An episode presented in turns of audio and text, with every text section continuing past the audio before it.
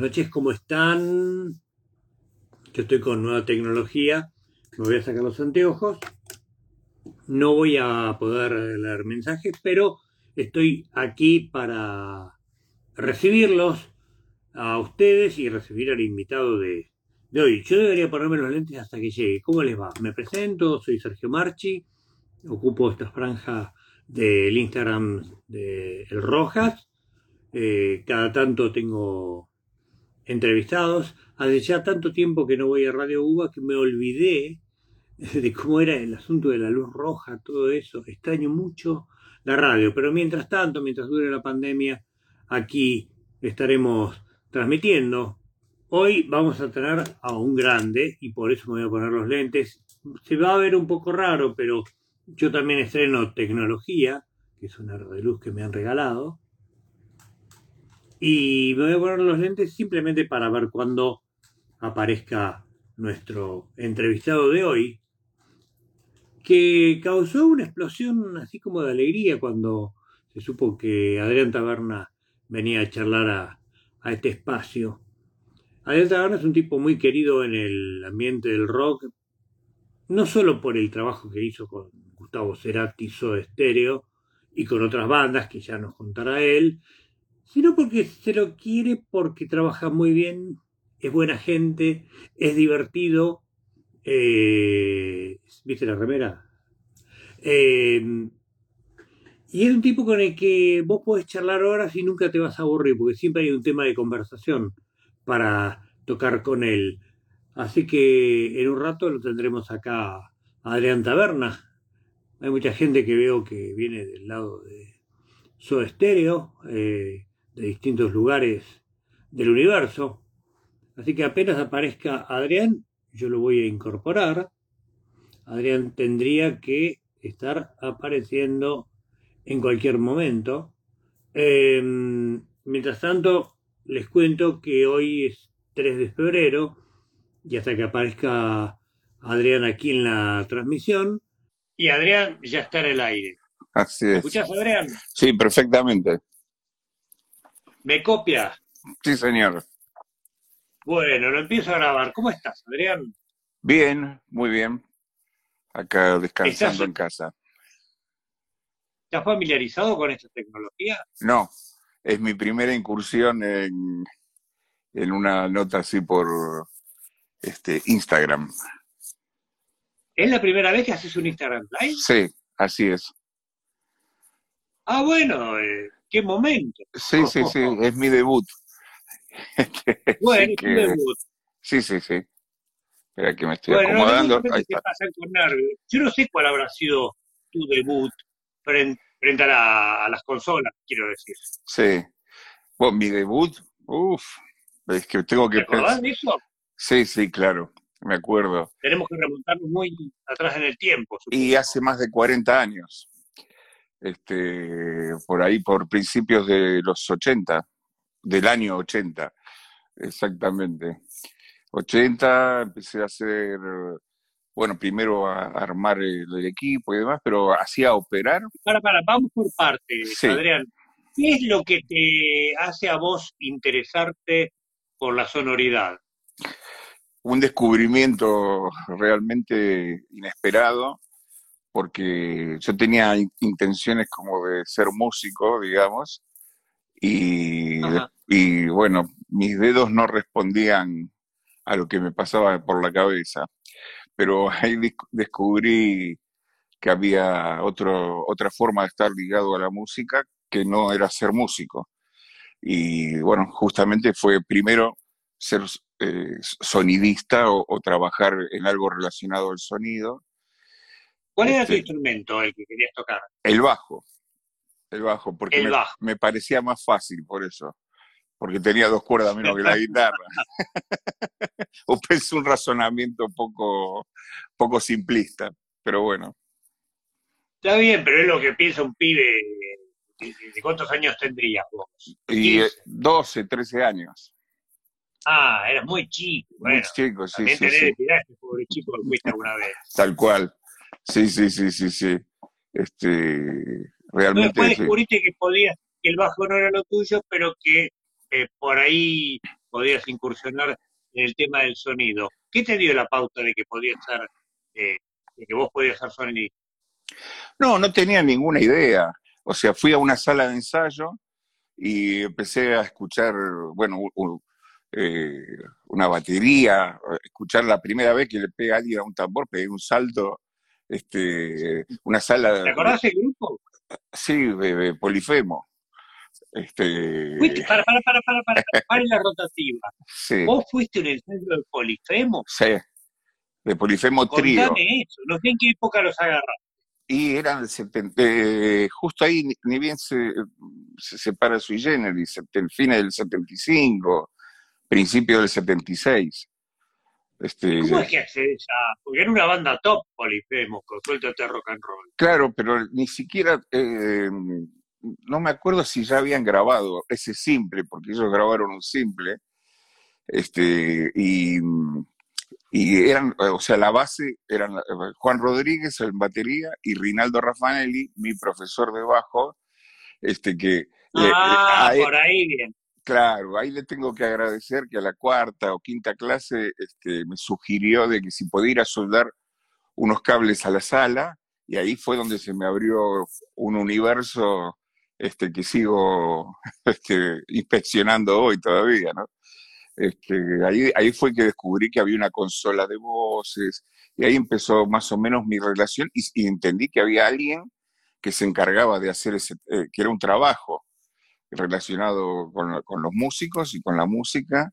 Y bueno, con muy, muy precozmente, yo tenía 16 años, así, 15 o 16 ya, y no, 15, 16 es cuando ya entré a Robertone, que ya era una empresa de sonido, y demás, pero así también por, por, por preguntar y contactarme. Este, ese fue mi Roberto, ¿qué te pusieron a hacer cuando te vieron? a barrer. Lo primero que uno hace cuando entra una empresa en esas épocas, ¿no? Este, yo no tenía ningún tipo de título de nada, yo estaba en la escuela secundaria. Así que me dijeron, ah, vos quieres trabajar, eh, te gusta el sonido, bueno, perfecto. Y bueno, a barrer el depósito primero. Fue medio tipo, este, ¿cómo se llama la película? Este, Karate Kid. ¿Viste? Me, dieron las, tareas laborales básicas y después este, me ascendieron y empecé a, a pintar los baffles y así sucesivamente, y bueno, después a soldar cables, después cómo se conectaba. Bueno, nadie te puede decir que no te hiciste de abajo. No, absolutamente, de poco más de abajo, en el subsuelo, prácticamente. Desde el sótano, sí, eh, desde el sótano del deporte. Tal cual. Así que bueno, obviamente no había lugares donde estudiar este, ingeniería, ni, ni, mínimamente sonido. No, no, no, no había en internet. ¿Quién, te iba a decir a vos que ibas a estar después dando un curso de esto, que bueno, lo vas a tener en Rojas ahora a mediados de febrero? Así es, no, increíble. ¿Quién iba a decir este pibe y no, ¿y quién me iba a decir que iba a vivir de esto? O sea, son varias cosas, ¿no? Pero, pero, ahora dar, este, yo poder este, enseñar mis conocimientos y darlos a conocer y que alguien le, le interese es más increíble todavía, sí, seguro. Pero bueno, vos fuiste entonces, barres el piso, pintas de bafles, después qué te tocó? Este, soldar cables y muchos cables, todas las semanas soldando cables porque se perdían o se cortaban. Claro, yo hice, eh, estudié en la ENET número 12, General San Martín, ahí en la Valle y Rodríguez Peña, ahora es el Volta, el, Colegio Alejandro Volta, pero en ese momento era la NET número 12 General San Martín. Y estudiaba electrónica. Yo soy técnico en telecomunicaciones. O sea, que era... Ah, sí, eh, o sea, es secundario, ¿no? Mi título. Y como máxima aspiración de eso, podías trabajar en Intel, que era el, el lugar así, que el objetivo. Teléfono. Sí, teléfono, tal cual. No llegué, no llegué. Mi promedio no, era, no estaba entre los mejores promedios de, de, mi, de mi clase. Menos mal. Sí, por suerte. Yo tampoco tenía interés de entrar en una empresa. Así. Yo ya trabajaba en la música, o sea, este, ya sabía que venía por ese lado. Tampoco creía que era una, una profesión. Para mí era divertido, me gustaba estar en ese ambiente. Eh, como ya te digo, quería ser músico o, un breve intento, pero cuando descubrí eso, bueno, era divertido. Yo no salía, yo no iba a bailar, no iba a lo que hacían los adolescentes de la época. Me gustaba ver conciertos, no había muchos tampoco, digamos que estoy hablando fines de, los 70, había un concierto cada tanto.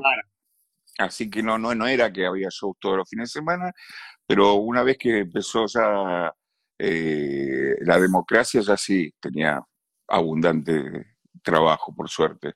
Pero todavía no estaba convencido que era una profesión. ¿eh? Está bien, pero te, tenemos soldando cables. Después de soldar los cables, ¿qué, vino? Y armar el equipo, o sea, preparar los, eh, ver la lista de, canales que tenía cada banda, preparar los micrófonos este, específicos para cada, para cada instrumento o para, para cada parte de la batería. ¿Y eh, cómo absorbías vos el conocimiento? ¿Cómo me, Robertone te explicaba, vos preguntabas? Mirando, mirando, mirando y repitiendo lo que hacía Robertone. Había eh, un par de personas más, Tony Rodríguez, eh, y, no, no había mucha gente que se dedicara a esto. Así que tenía mucho espacio, pero y también la famosa, empecé a discriminar lo que era un cable de micrófono, de uno de parlante, eh, a, saber qué, qué, qué, función y por qué. Este, también, como vos me, decías recién, yo preguntaba, este, porque también Robertone no quería que le rompa el equipo o lo conecte mal.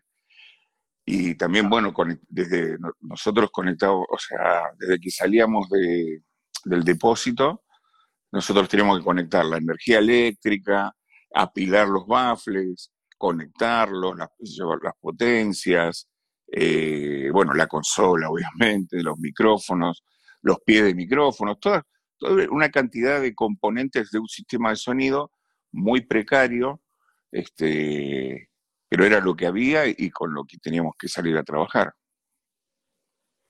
¿Y cuándo comenzaste como a trabajar? En serio en esto. Y bueno, más allá de que ibas, mirabas, ibas ascendiendo calafones y todo era trabajo. Sí. Pero cuando te llega el momento de la consola, que te dejen por menos estar ahí parado al lado.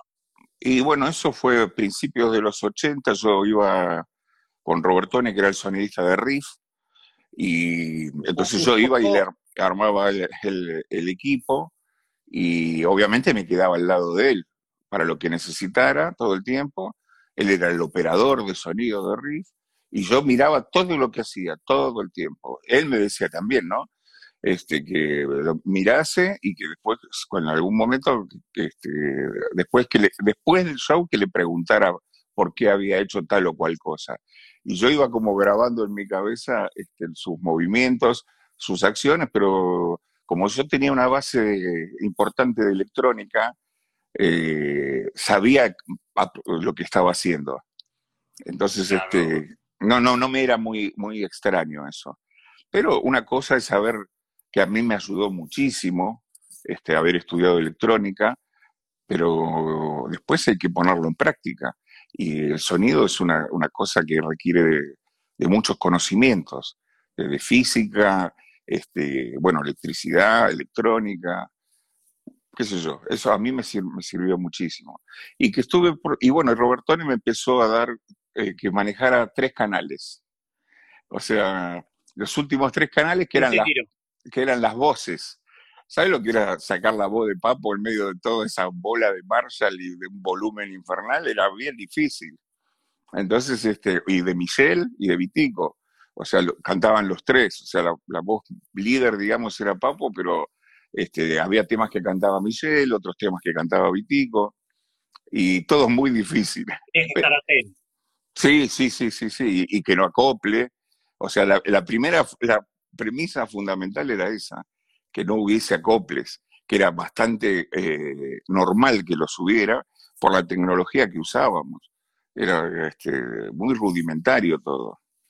Y bueno. Sí, me imagino además que Papo ponía el equipo fuerte. Un poco. Los equipos. no, el, equipo. Claro, tenía, ah, usaba varios equipos. Usaba, y cada uno, Boff y Papo usaban dos Marshall, este, y, y Vitico, y Vitico, claro, por, por cada uno, y Vitico usaba dos Ampe de 300 watts cada uno. O sea que tenías que, empatar, tratar de empatar este, ese volumen que ya venía del escenario con, con, este, con, las voces. Una tarea casi eh, imposible, titánica. Pero bueno. Bueno, pero aquí está revelando algo de lo que vos vas a explicar seguramente en el curso, porque hay eh, cosas que suenan más fuertes, cosas que suenan más débiles, eh, vos tenés que aprender a controlar eso, que, que digamos, me imagino que si a mí me pone enfrente una consola, eh, lo único que voy a poder hacer bien es apagar. y huir, y salir corriendo. no, mira, yo básicamente lo que traté de este, en este curso, que para mí, cuando me lo plantearon de, la gente del Rojas, eh, yo pensé que qué es lo realmente lo que yo puedo hacer es trasladar mi experiencia. Yo no estudié en ninguna universidad, pero sí tengo, este, este año cumplo 40 años de que hice mi primera obras, que fue con Riff también, en el año 81. Este, ¿Y ahí todo el sonido? Sí, sí, sí, yo hice el sonido, o sea, fue mi primera consola importante, digamos, hacer obras. Era como, pero, ¿esa fue la primera consola importante o fue la primera de todas? ¿Cuál fue la primera consola? La primera, primera fue una, fue una Kelsey, una marca americana. Este, eh, también había una que se llamaba, eh, la marca era, todas desaparecidas de las marcas, ¿eh? así que no estoy haciendo publicidad a nadie. no, no, pero lo que quiero saber es que, cuál fue la primera vez que... Claro. No, hice un, un ciclo, por ejemplo, en, en, el Teatro Diagonal de Mar del Plata, que era con Riff, y otro, un día tocaba Riff y otro día Virus. Entonces, ahí empecé a hacer este, los, shows de ambas bandas, y la consola era una, una MM americana también, de, de 16 canales y tenía que meter todo lo que tuviera la banda en 16 canales y no había más micrófono, no había más nada. Y la potencia que usaba eran potencias valvulares. O sea, soy un dinosaurio, prácticamente. Está bien, pero eh, los dinosaurios se pusieron de moda últimamente porque mucha gente habla de volver a las válvulas. Sí, bueno, o sea, la, la excelencia, digamos, en lo que es el audio eh, los equipos más caros de audio hogareño eh, o, de hi-fi, eh, de high-end que le dicen ahora, este, una, terminología muy moderna, este, son valvulares y son costosísimos. Este, hay amplificadores que salen 20 mil dólares. Este, el amplificador solo, así que este, son muy delicados. Yo eso lo cuento un poco en el curso, eh, que yo en realidad lo que estoy haciendo es una, una, como una recopilación histórica de con los elementos que me tocó empezar este, hasta llegar a, la tecnología de hoy.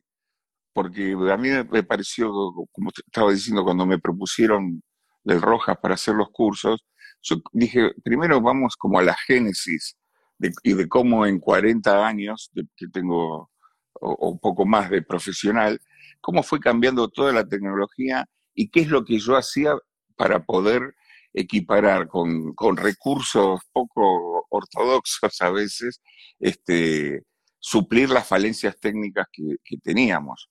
Este, una cosa muy breve, yo hablo cuando, cuando yo empecé, todo salía, por un, todo salía por un parlante, o sea, no había graves, medios y agudos. O sea, era todo por un, por un parlante, usábamos las columnas de voces, eh, que eran todos parlantes nacionales, y arreglate. Entonces tenías que aprender a ecualizar muy bien cada instrumento para que se pudieran distinguir. Era muy común que en los principios de los 80 que era toda una bola, entre muy confuso, ¿viste? realmente las bandas que para sonar bien en esa época tenías que transpirar mucho. Y, aparte, ya te digo, con los elementos técnicos con que contábamos, ¿no? Una pregunta de alguien que no, está en el palo, obviamente. Es muy distinto hacer, eh, en cuanto a aspecto laboral, es muy distinto hacer a un grupo como Riff que a un grupo como Virus. ¿En qué cambia su laburo cuando la banda es completamente diferente? Y eh, bueno, el estilo musical es muy, tiene eh, mucho que ver con, con este con, la forma de hacerlo sonar. O sea, eh, lo tenés que tener en cuenta. En Virus tenían equipos más pequeños y, era mucho más delicado todo. Riff era, como decía Papu, era un equipo de rugby, te llevaban por puesto por delante, o sea, era como hacer un scrum permanentemente. Eh, mucho volumen, mucha energía, este, no, no, no el volumen siempre es sinónimo de energía, ¿no? Pero este, es un buen principio. Sí. Anotátelo. Un buen volumen no siempre es sinónimo de energía. No, no, no, para nada. Podemos titular voy tirando títulos. Este, eh, pero bueno, e, es más difícil de controlar, eso seguro. Entonces, para que también tener un buen resultado, eh, las bandas que más fuerte tocan es más difícil. A pesar de que podría parecer que sea, sea lo contrario, que es más fácil, porque, no sé, algún prejuicio de, alguien. más fuerte. Claro, pero no, sonar fuerte es muy difícil también, ¿eh? Porque sonar fuerte y bien es muy difícil. Este, y a veces tampoco sonar más bajo significa que vas a tener mejor calidad. O sea, me refiero al volumen de escenario, ¿no? Claro, no, no, no es proporcional, todo lo contrario te diría. Es más difícil hacer sonar una banda pesada que una banda de folk. O sea, eso seguro. Tenés más, eh, porque tenés esto es medio técnico, tenés más aire. Dale, pero dale con lo técnico, que aprendo yo también. Está bien, bueno, este, tenés más aire en una banda que toca instrumentos más delicadamente. Una banda que llena mucho el, silencio, que no, que no hay silencio, o que llena muchas notas, o mucho machaque y demás, es más difícil de controlar. Y, y, por, y lo que te contaba antes, a mí, eh, mi experiencia que me dio Robertone, eh, que fue, era el trabajo más difícil que había, sacar la voz adelante en una banda pesada. Es, el trabajo más difícil que hay, porque aparte de vos tener en cuenta, en este caso, los tres que cantaban eh, ejecutaban instrumentos, no es que había un cantante, una voz líder con un micrófono yendo de acá para allá. ¿Y que, cuál es el problema que trae esto? Que cada vez que se corrían del, ángulo de, la posición de cantar, quedaba ese micrófono absorbiendo todo un montón de volumen que estaba por el escenario. Entonces, este, te, complicaba muchísimo eso. Así que eh, tampoco lo, otro es fácil. O sea, cuando hay un, un cantante con un micrófono, ahora ahora no, hace 30 años o 40 años que hay micrófonos inalámbricos, este, pero yendo de un lado para el otro también. Pasa por adelante de un platillo y ese platillo sale como un, como un cuchillo que te lo clavan acá. ¿Viste? O sea, es, eh, cada cosa, cada estilo tiene su jeite y hay que ir manejándolos este, de acuerdo. Yo lo que después hice, una vez que sabía todo eso, empecé a aplicar todos los jeites o trucos para usar una, alguna expresión más moderna, eh, eh, mezclados. Eso es una gran cosa que hice, o sea, las cosas que eran características de un estilo las fui usando en otros y viceversa. Así que, sí, porque siempre es un aprendizaje. No, nunca terminas de aprender en esto. O sea, cambia la tecnología, cambian los gustos de la gente, eh, cambian mis gustos también. Así que eh, hay, hay, cosas, hay veces que pateo el tablero y digo, esto voy a empezar de otro, lo hago de otra manera. Siempre quise tener eh, esta oportunidad de charlar, si era posible con vos, si no con algún otro colega tuyo, y preguntarle esto que quizás para vos te parezca una tontería, pero a mí me intriga. Ustedes prueban sonido, sí. prueban sonido sin público. Sí. Pero tengo entendido que cuando tenés 2.000 o 5.000 personas en un estadio, esa masa corporal altera la acústica del lugar. ¿Es correcto eso? Tal cual. Nosotros somos, eh, nuestros cuerpos son porosos, o sea, tenemos, estamos llenos de agujeritos, absorbemos mucha este, energía también. Entonces, este. ¿Y ¿Cómo calculas entonces? ¿A, oído? ¿Hay algún pasaje? a, ojo. no, este, hay, no, sí, hay, hay una cierta. Obviamente, con el paso del tiempo ha habido eh, diferentes elementos que nos ayudan a, a, llegar a esa situación. Nunca, los, nunca se llega, ¿eh?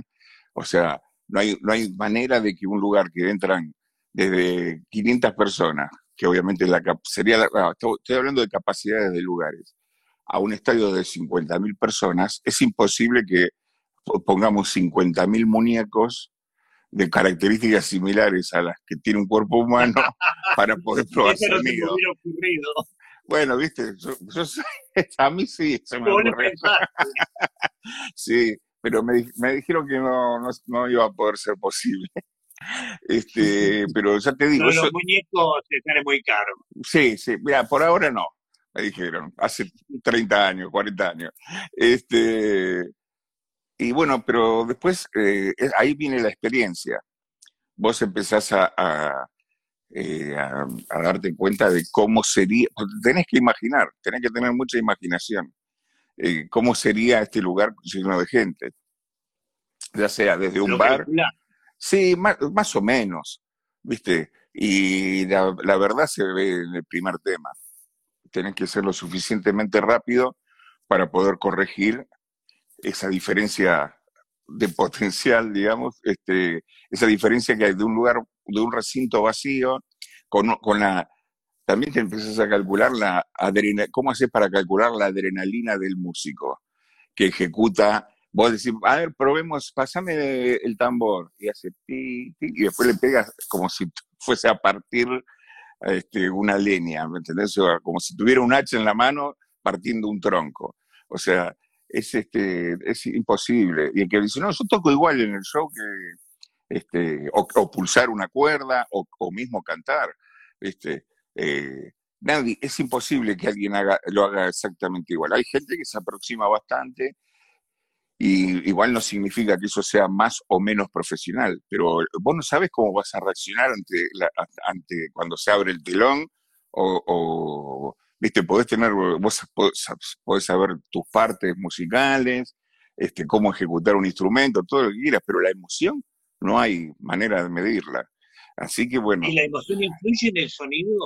¿La emoción del músico y la tuya? Sí, seguro, seguro. No es lo mismo un, este, una audiencia esperando a esa banda. Eso, mira, se nota mucho, o se notaba mucho, ahora que estamos con esta situación tan particular, en un festival. Las reacciones de la gente este, a lo largo de una tarde, tarde-noche, este, esperando a, tu banda favorita, la gente también reacciona diferente ante, ante a la banda favorita y que a una que eh, está tocando mientras pasa el tiempo para escuchar a su banda. Este, eh, pasan, las, emociones son, por eso ahí eh, uno tiene que tener como un balance, este, hablo de los que trabajamos, o los, ya sea desde los músicos hasta los técnicos, este, para, bueno, para hacer estar, muy concentrado en, en, hacer tus cosas bien a veces uno se desborda. Este, se desborda el público, se desbordan los artistas, se desbordan los técnicos. Es así, somos humanos. Así que nos pasa, nos pasa. Y mm, el hecho de que mm, vos hayas trabajado tanto tiempo con su estéreo, muchos años de trabajar con un mismo grupo, ¿eso te da alguna clase de ventaja el trabajar siempre con un mismo grupo, que lo conoces más y puedes controlarlo mejor, o lo que determina más tu laburo es el lugar, digamos, acústicamente hablando? Y todo tiene que ver, porque primero, bueno, trabajar muchos años con una banda, sí, te... Eh, Mirá con qué remera que te recibí, ¿eh? Ah, mira, no me había dado cuenta, porque como verás tengo una luz como si estuviera en un interrogatorio policíaco. Sí, sí, pusiste- Eh, me puse, ¿Quién te puso esa luz? ¿Te la pusiste vos? no, sí, desde mi casa. Es que me puse en un lugar cómodo. Estoy en un, en un sillón cómodo y bueno, y, dije, bueno, acá voy a tener buena luz. Y Este, está, y está bien iluminado. bien, ¿viste? Eh, pero no había visto. Bueno, Bueno. yo también estoy con tecnología nueva. Ah, muy bien, se te ve muy iluminado estoy también. brillando en la oscuridad. Es más, te puedo hacer un juego de luces A ver, y vos me decís ¿y cómo sería? más, yo me quedo en ese. a ver. Ah, esto así es más cálido. El otro es más, este, cálido. el otro más, Si es más tubo Más- fluorescente más televisiones das. y, Así. el, y el intermedio. ¿Cuál Más te gusta más? Eh, me da lo mismo. eh, porque estoy enseguecido por la luz que este, no, está muy bien. No, no había visto la remera porque justo es la parte que ocupo yo, digamos. Yo estoy en la parte de abajo, Ah, entonces no, ve- no- veía algo naranja, pero pero no hoy sabía. que sabía que Mirá vos. supe que vendrías y te preparé un pastel. Claro. Como dirían los tres chiflados. Muy bien. Este, me olvidé la pregunta, perdón. La, la pregunta era si el hecho de trabajar Ah, de la banda. periódicamente como trabajaste con Soda Stereo, Sí. ¿te permite elaborar mejor porque ya le conocés las mañas o no tiene nada que ver? No, bueno, en el caso de Soda Stereo, eh, al ser una banda que cambiaba permanentemente, este, entonces no tenías que estar atento siempre. No, no, no existía, sí existía el conocimiento humano, pero tenías que estar reinventándote todo el tiempo, lo cual hace que eh, sea un desafío permanente y, y bueno, tenés que, no, no, no permitía achancharte, a pesar de que eh, yo ya me, me achanché porque, porque peso ciento- más de 100 kilos, pero bueno, eh, un chiste boludo. Bueno, pero te puedes salir a caminar y bajar. Sí, bueno, bueno, vamos a ver. Este, me- Está bien, bueno, te, te paso a buscar un día y caminamos juntos y yo también tengo que bajar. Lo mío Bueno. es fondo de bajo.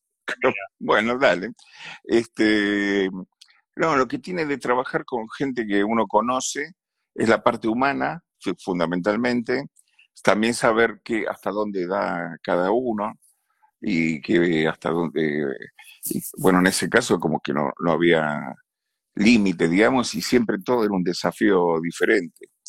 Eh, yo creo que también lo que vos me decías de si el lugar te da una cierta, este, si los lugares son una- una- un desafío, así, sí, claro, la conjunción de la banda y del lugar es inevitable porque el, el espacio donde se desarrolla la actividad son, son ya sea bares, teatritos, teatros, teatrones, eh, eh, eh, gimnasio de básquet, gimnasios más grandes, estadio de fútbol. A mí me he hecho de todo. O sea, Sí, bueno, con Cuba vos has tenido que elaborar, supongo, no lo sé, con equipos a lo mejor que no eran los que vos estabas acostumbrados, equipos Claro. precarios, porque en un- cuando comenzó a ir por Latinoamérica, claro, en algunos lugares había muy poca infraestructura. sí, sí, claro. Pero también eh, me ha hecho probar equipos que acá no había. O sea, tam- o sea, por- eh, las dos cosas. Eh, equipos de menor calidad o- y, o, y o eficiencia y al revés. Yo, por ejemplo, eh, en los 90 eh, había un sistema de sonido que se llamaba Turbo Sound, que era una cosa que solo había visto en una revista, eh, hojeándola, sí, no había internet, no había forma de comunicar, no había celulares, o sea, entonces la única manera de, saber de qué se trataba era usándolo. Y bueno, o sea, tampoco existe más esa marca. Fue, fue el, primer concepto en los 90 de, de tener, eh, volver a- para atrás, digamos, en el tiempo, de volver a tener todo en una sola caja. O sea, que después se derivó en lo que los sistemas de sonido que hay hoy día, que se llaman Line Array, eh, que el, el tipo de sistema se llama así, que también es una caja en la cual incluye eh, medios, graves y agudos, este, que fue un concepto que en los 70 y en los 80 las cajas eran, las cajas de graves eran unas, las de medios otras, las de agudos otras, y, así sucesivamente. Pero bueno, sí, me ha tocado este, usar equipos mono, equipos que sonaban más fuerte de un lado que del otro, este, por, por, por estar mal conectados, equipos fuera de fase, este, todo un desafío permanente. No usar la misma consola, eh, la misma marca o modelo de consola eh, en cada lugar que iba.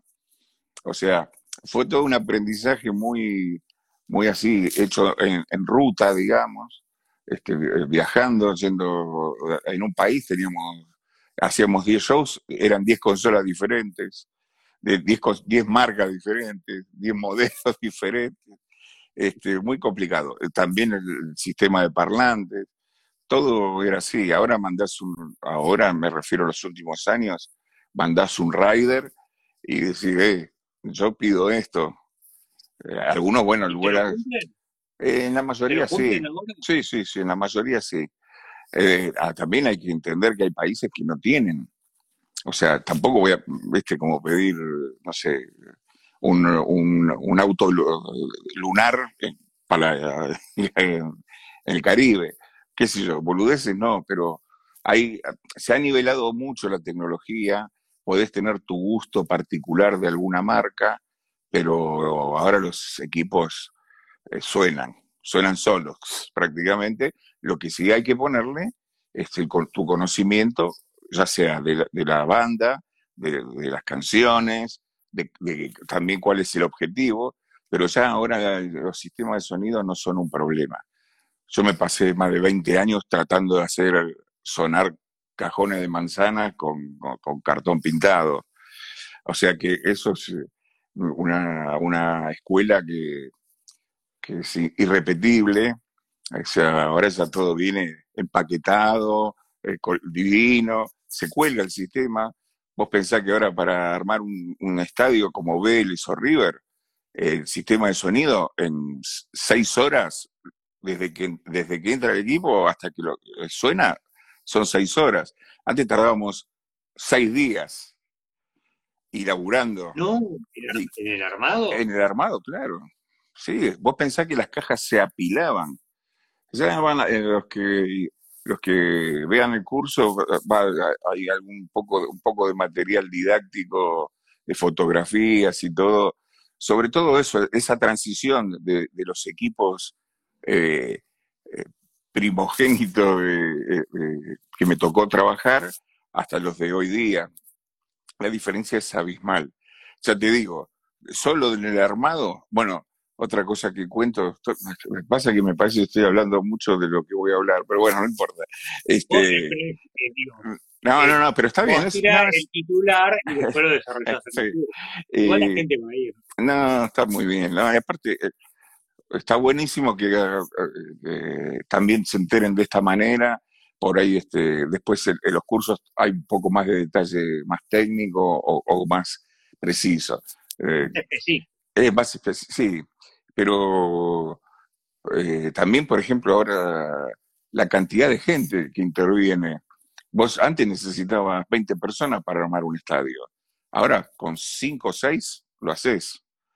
O sea, y claro, eh, se ha cambiado todo tanto. Y vos antes, por ejemplo, nosotros para hacer Vélez necesitábamos un semi, un, un camión semi-remolque este, solo para el sonido. Ahora necesita menos de la mitad. O sea, se ha compactado, o sea, se ha mejorado el rendimiento y da. Y el tamaño. O sea, ¿quién más? este, eso es una diferencia enorme. más chicas, más portátiles y más fieles en sonido. Y, y, más fieles y más potentes. O sea. Y más potentes. Sí, claro. No, no, no, es increíble. ¿Te pasó alguna vez? Es muy grande, perdón. ¿Te pasó alguna vez en estar eh, en algún show y no poder dominar el sonido?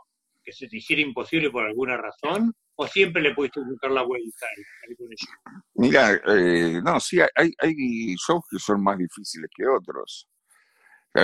Para los que hacemos, como en mi caso, que me ha tocado mucho aire libre, este, por el tamaño de la banda también, ¿no? Este, ah, y, por ejemplo, las condiciones climáticas no las podés dominar. La lluvia. las condiciones eh, eh, climáticas? Claro, la humedad, el viento, el viento. sobre todo. No, sí, el viento es razonable, pero lo de la humedad no, me lo imaginaba. Sí, claro, sí, sí, bueno, es una cuestión física. Este, eh, el sonido es aire en movimiento, es como, como un tema de aeroblues, se llama aire en movimiento. Pero lo que genera, es, verdad, es que lo que genera el parlante es esto. Eh, un parlante lo que hace es traducir una señal eléctrica en una señal acústica. Y la señal acústica es, mover el aire. Son las partículas que mueve un parlante, es presión, por eso es lo que se llama presión sonora.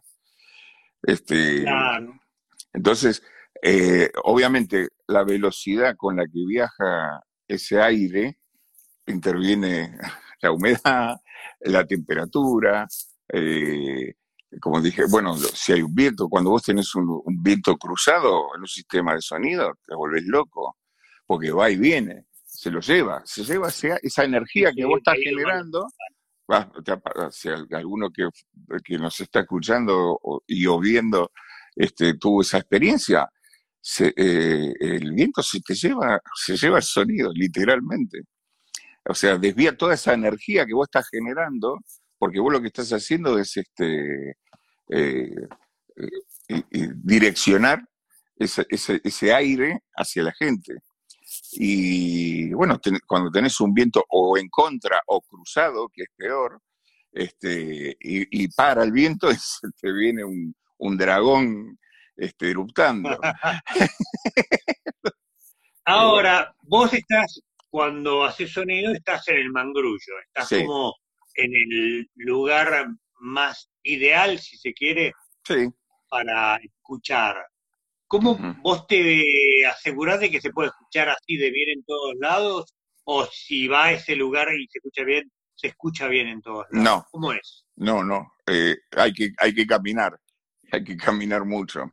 Este, y yo trato de que emparejar el sonido para todo un lugar, ya sea desde un teatro, un, lugar, una discoteca, que he hecho miles, o lo que sea, viste, tenés que, recorrer y saber que lo que te sobra en un lado te va a faltar en otro, y viceversa. O sea, es, muy complejo.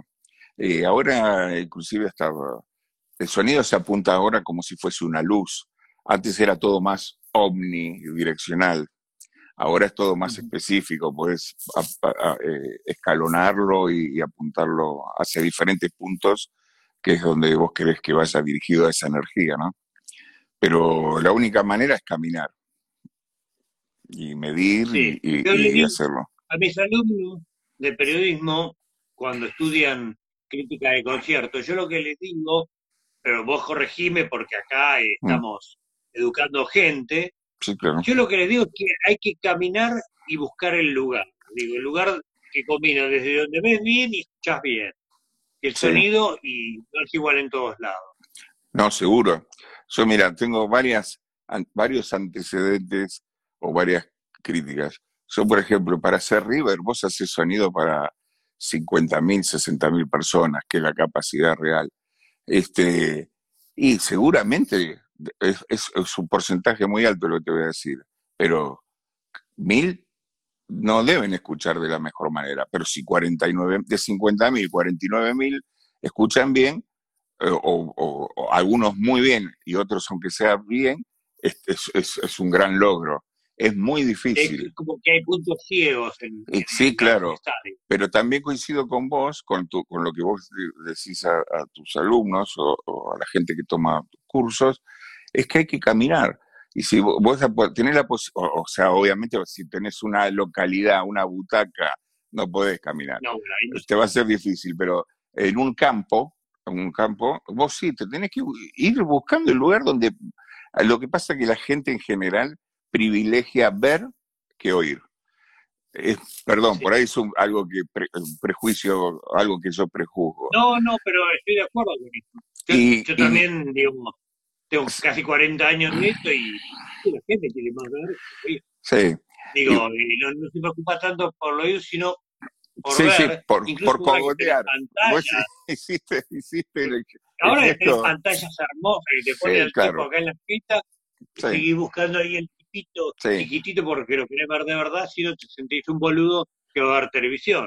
bueno, igual, igual yo he visto muchos artistas con este tema de, la tecnología, hablando de tecnología, de los celulares, que vos ves desde el, desde el escenario, ves un montón de gente mirando un teléfono. Decir, ¿para qué van? Si, si están perdiendo ver toda una cosa gigantesca. Este, yo he visto artistas quejarse por eso y enojarse y decirle, mira, me voy. Me ha, pasado, ¿eh? Yo he visto en Estados Unidos. ¿Para qué te estás pixelando? Ah, este, espero que no se esté acabando la batería, no, no, no creo. No, no, no. Eh, pixela a veces porque esto todavía no está completamente inventado. No, no, no, no. No, en la Argentina. Este, no, no, claro, no, obvio. Este, el 4G todavía no, no está muy, muy, muy aceitado. Pero bueno, volviendo a lo que te, estaba diciendo, yo he visto artistas quejarse de eso, o, y, mucho, y, y me ha tocado ir a algunos conciertos en el exterior donde te hacían dejar el celular en la boletería. Este, Así que, qué sé yo, hay diferentes cosas. por, que, porque les podía que la gente usara los celulares mientras veía el show. Exacto, claro. Que ven un montón de lucecitas de, una carita así rectangular, ¿no? O sea, destapada por, por un rectángulo que es un teléfono. Pero bueno, este y la gente se, se, se pierde mucho del contacto visual y de, y de la atmósfera lo único que falta es que empiecen a usar auriculares para un concierto. Pero bueno, ya se ha intentado también, ¿eh? Vos sabés. sí, claro. Este, así salió. Así salió, por eso. Eh, no, yo creo, sigo creciendo todavía en esa, esa cosa de sentir el sonido, porque yo otra de las cosas que digo que el sonido no entra solo por los oídos. Este, o sea, lo tenés que sentir. Yo una de las cosas que siempre traté de lograr es es eso, que el sonido te mueva, te sacuda. Eh, creo sí, que bueno, vos tenés fama de, lo he logrado. sí, bueno, sí, sí, sí. Es que pasa yo de chico. Yo he escuchado conversaciones de, che, ¿quién, quién es el sonidista? Taberna. ¡Uh! sí, seguro. Me elogia eso. Me, me, agrada. Es lo que intenté hacer toda la vida. Yo, ¿Te gusta que fuerte? Muy fuerte, claro. Si no, me quedo en mi casa. O sea, yo no entiendo, esto lo uso ahora por una cuestión técnica. Yo no uso